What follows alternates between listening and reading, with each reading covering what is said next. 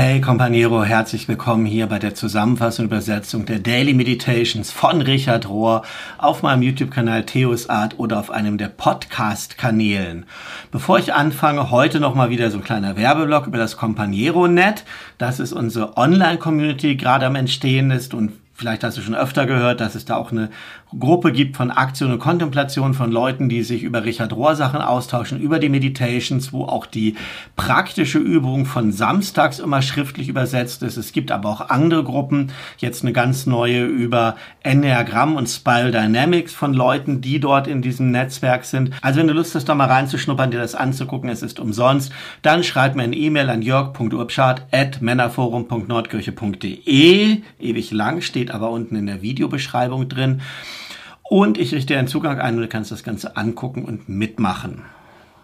So, das vorausgeschickt sind wir in der Woche vom 3. bis zum 9. Oktober in den Meditations und diese Woche ist überschrieben mit Franziskus und die Tiere. Franziskus und die Tiere und der erste Abschnitt, der erste Tag heißt jedes Geschöpf ist eine Epiphanie, eine Gotteserscheinung.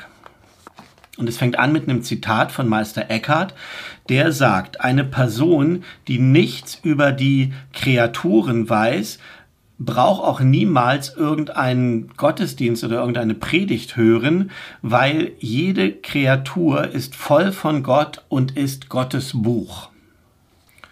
Und im katholischen oder amerikanischen oder was weiß ich ist wohl so ein Festtag für Franziskus, den heiligen Franziskus und deshalb wird es in dieser Woche in den Meditationen um seine Reflexionen und Einstellung zur natürlichen Welt und all den Lebewesen, den Tieren vor allen Dingen, die es bewohnen, gehen. Und Richard sagt dann dazu so, jede einzelne Kreatur, jedes einzelne Geschöpf ist ein einzigartiges Wort Gottes, ist ein einzigartiger Ausspruch Gottes. Mit seiner eigenen Botschaft, mit seiner eigenen Metapher, mit seinem eigenen energetischen Stil, mit seiner eigenen Art, ähm, Güte zu zeigen, Schönheit zu zeigen und teilzunehmen am großen Geheimnis. Und kontemplativ zu sein bedeutet vielleicht auch, fähig zu sein, diese Epiphanie, dieses, dieses Durchscheinen Gottes, nenne ich das jetzt mal, in jeder Kreatur zu sehen, es zu genießen, es zu beschützen und zu sehen, wie das zum gemeinsamen Guten beiträgt. So dicht an der Natur oder in der Natur zu leben, wie Franziskus das getan hat, bedeutet in jedem Tier Christus sehen zu können. Und von Franziskus wird berichtet, dass er geredet hat zu oder über äh, Rabbits, was ist das? Hasen oder Kaninchen, Bienen, Lurchen, Falken, Lämmern, Fischen, Schweinen, Zikaden, ähm, Tauben, allen möglichen, zu dem Wolf von Gubbio, ähm, um nur ein paar zu nennen. Und diejenigen von euch, die Hunde lieben, die wissen, dass jeder einzelne Hund einzigartig beschenkt ist von Gott und unseren ein Segen ist für unser Leben in einer sehr speziellen Art und Weise. Deren, also von den Hunden, deren bedingungslose Liebe, Vergebungsbereitschaft und Loyalität zeigt uns auch, wie Gott ist. Die Hunde, die ich, Richard, im Laufe der Zeit hatte, Peanut Butter, Gubbio, Venus und now äh, und jetzt Opi, haben mein Leben in so vielerlei Hinsicht bereichert. Ich glaube tatsächlich, dass Menschen das brauchen, dass sie jemanden haben, den sie lieben können. Das kann ein anderer Mensch sein, es kann aber auch ein Tier sein. Weshalb vermutlich das ist, dass in der Isolation jetzt in der Pandemie sich so viele Menschen Haustiere geholt haben. Ich vermute, dass das Objekt unserer Liebe, was dann irgendwann ein Subjekt werden wird, unsere durch dessen Güte, Wahrheit und Schönheit uns aus uns selbst herauszieht. Und das muss, wie gesagt, nicht nur ein menschliches Wesen und eine menschliche Liebe sein, sondern kann auch ein Tier sein. Und erinnere dich daran, im Englischen ist das so ein Wortspiel, dass das Wort Animal, also Tier, von dem lateinischen Wort für Seele, Anima kommt. Also Animals, Tiere sind beseelte Geschöpfe, Anima beseelt, wenn du so willst. Und Richard sagt, ich werde niemals vergessen, wie Venus, das war sein Labradorhund, deren erstaunliche Fähigkeit, Augenkontakt mit mir aufzunehmen. Sie ist immer morgens an mein Bett gekommen, so um 5.30 Uhr, also halb sechs morgens, und hat ihren Kopf auf die Seite des Bettes gelegt und hat dann mich angeguckt. Und ich habe mich rumgedreht und habe versucht, meine Augen zu, aufzumachen und sie zurück anzugucken.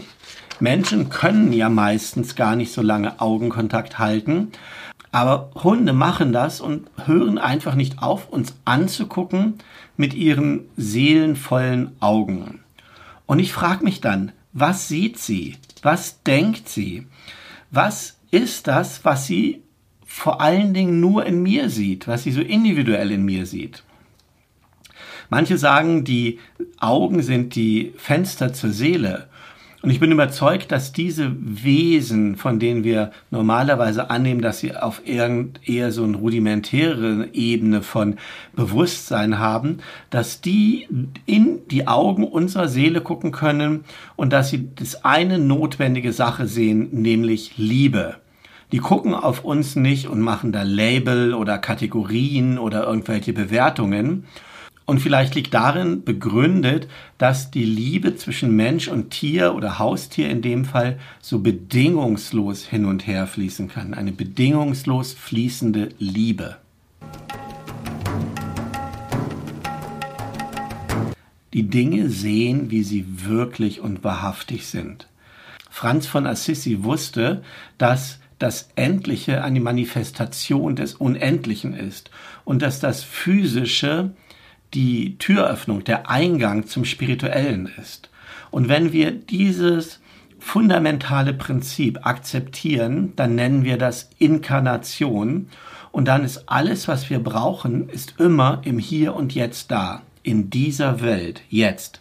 Der Himmel beinhaltet die Erde und die Erde inkludiert beinhaltet den Himmel. Es gibt dann nicht mehr so eine Unterscheidung in heilige und profane Dinge oder Plätze oder Momente.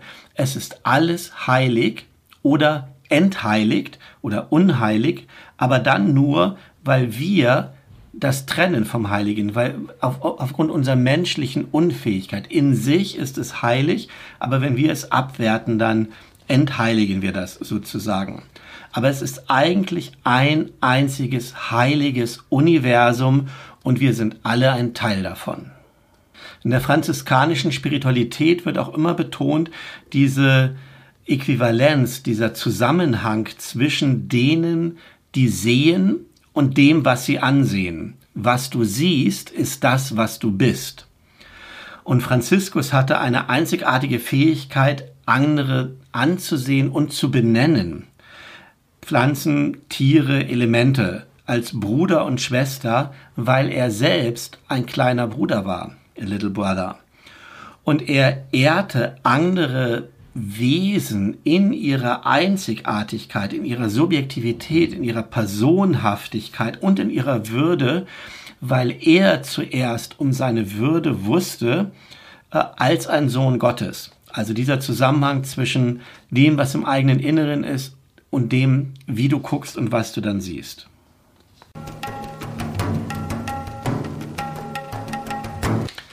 Die emotionale Intelligenz von Tieren.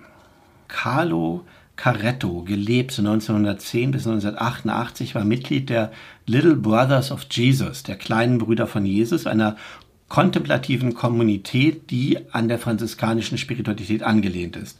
Und in der Meditation, die jetzt folgt, redet er so ähnlich wie auch Franziskus geredet haben könnte. Und das, diese Meditation hört sich dann so an. Ich war in einer bestimmten Einsiedelei und ich habe mich zurückgezogen, um in Frieden zu beten. Ich habe bemerkt, dass in der Nähe ein Falke war mit seinem Nest. Wir wurden Freunde. Und dann fing das an, dass der Falke mich immer weckte von meiner Ruhe zwischen den Stunden des Gebets, um Mitternacht und dann wieder am Abend für die Laudes. Und er hat seine Pflichten immer sehr genau wahrgenommen. Eines Tages ging er sogar weiter, als seine Pflicht war. Ich habe bemerkt, dass ich mich an dem Tag nicht wohlgefühlt habe, und so hat der Falke mich nicht aufgeweckt in der Nacht, sondern nur im Morgen für die Laudes. Ich glaube, Gott hat diesen Falken geleitet. Du kannst weitergehen, den Kopf schütteln und lächeln, aber so ist es mir passiert. Und es hat mich erfreut in all dem. Sogar so weitgehend, dass ich Konversation gehalten habe mit den mannigfaltigen Geschöpfen, die um mich herum waren, und dass ich verschiedenste Predigten zu ihnen gesprochen habe. Ich habe Anstrengungen unternommen, um ihnen zu verstehen zu geben, dass ich ein Freund bin. Am Anfang waren sie etwas verwundert und skeptisch, aber dann fingen sie an zu glauben. Und sie kamen näher. Und sie hörten mir zu. Und es war, als ob die Dimensionen des Königreich Gottes sich für mich erweitert hätten.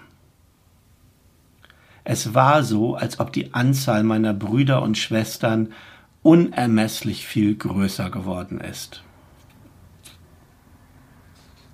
Und dann wird hier noch ein Buch zitiert im Folgenden, Wenn Elefanten weinen von Jeffrey Masson, wo er verschiedene, verschiedene Begebenheiten beschreibt, wie Tiere sich quasi beseelt verhalten und ähm, so etwas wie emotionale Intelligenz zeigen. Und Richard sagt dazu am Ende, ich denke, wir wissen insgesamt so, so wenig über unser beseeltes Universum. Ein sakramentales Universum. Richard teilt im Folgenden seine Gedanken, wie Franziskus reagiert hat auf die Konsumerkultur, die zu seiner Zeit da aufkam, also so ganz, ganz früher Kapitalismus, der da seine Wurzeln hatte. Und Franziskus Vater war ja als Handelsmann, als Kaufmann total engagiert in dieser Konsumerkultur. Und Franziskus hat ähm, sich geweigert, ein User, ein Benutzer der Realität zu sein. Das Kaufen und Verkaufen als pers zum persönlichen Vorteil auszunutzen. Also letztendlich, heute würden wir sagen, er hat sich geweigert, auf eine Ich-Es, auf eine Subjekt-Objekt-Beziehung zu gehen. Franziskus hat alles an der Realität gewürdigt und gewertschätzt, sogar die Elemente und die Tiere in einer Art intimen Ich-Du-Beziehung, einer Ich-Du-Beziehung.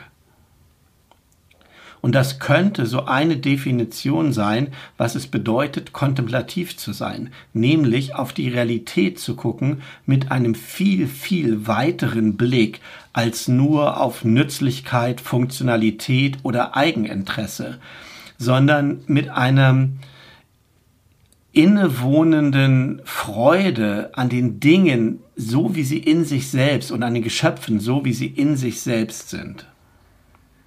Dann aber sagt Richard in der nachfolgenden Bewegung, den, der franziskanischen Bewegung, die auf Franziskus folgte, ähm, sind wir nicht wirklich bekannt geworden für eine tiefe Verbindung mit der Sakramentalität, mit der Heiligkeit der Natur.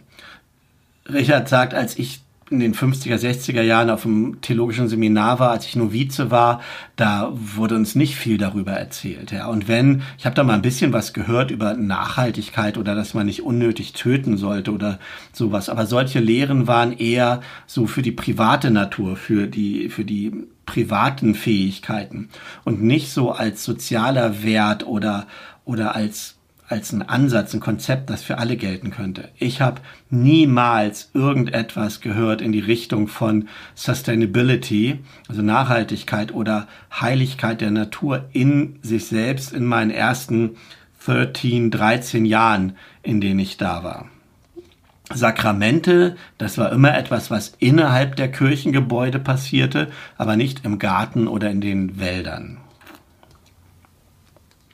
Und das ist typisch. Und heutzutage ist es so, mit Ausnahme der indigenen Völkern, und da ja auch nicht allen, aber dort immer noch am meisten, haben wir dieses sakramentale Verständnis der Welt, also die, die Welt als Sakrament größtenteils verloren, bis wir also über die auch Laufe der Jahrhunderte und der Geschichte, bis jetzt erst in jüngster Zeit wir das wiederentdeckt haben durch einige Seher und Sucher Leute wie Tyler de Chardin, Thomas Barry, der Ökophilosoph, Randall Barry, Sally McFake, die ökofeministische Theologin, Ilia Delio, Bill Plotkin, dem ich auch schon viel erzählt habe, Mary Oliver, Brian Swim, um nur mal so ein paar wenige von den Menschen zu nennen. Das sind die, die uns diesen neuen Blick auf die Heiligkeit der Welt wieder zurückgeben können.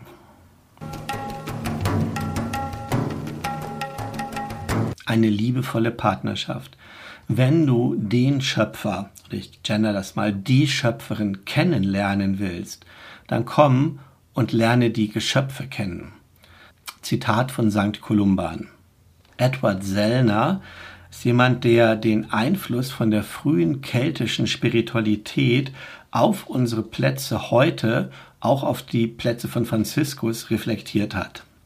Und er sagt Folgendes dieses Gespür für Verwandtschaft mit den Tieren war ein intrinsischer, ein innewohnender Aspekt der keltischen Spiritualität, der keltischen christlichen Spiritualität, die nicht nur die beeinflusst hat, die ähm, in den keltischen Ländern gelebt haben, ja, sondern auch signifikanten Einfluss hatte auf spätere Heilige, die in ganz anderen geografischen Gegenden gewohnt haben, weil die irischen Missionare damals, irisch-schottische Mission, Stichwort, überall in Europa herumgezogen sind.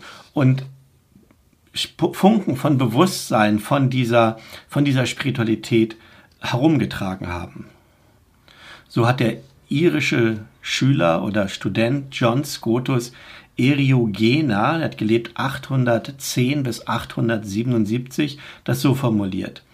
Jede sichtbare und unsichtbare Kreatur kann als eine Theophanie bezeichnet werden. Das bedeutet als eine Erscheinungsform des Göttlichen. Zitat Ende. Und die Kelten, also sowohl die frühen als auch die christlichen Kelten, haben das erfahren, diese mystische Verbindung mit der Natur. Sie haben darum gewusst. Und dieses Gespür für spirituelle Verwandtschaft, Spiritual Kinship, spirituelle Verwandtschaft spiegelt sich wieder in ihrem tiefen Respekt für die Erde und für die natürlichen Rhythmen von Körper und von der Seele. Und besonders deshalb, weil sie sich selber nicht als Lords over Creation, als Herren über die Erde oder Beherrscher der Erde gesehen, der Schöpfung gesehen habe, sondern als Leute, Menschen, die spirituell, emotional und intellektuell verbunden sind mit allem, was da ist.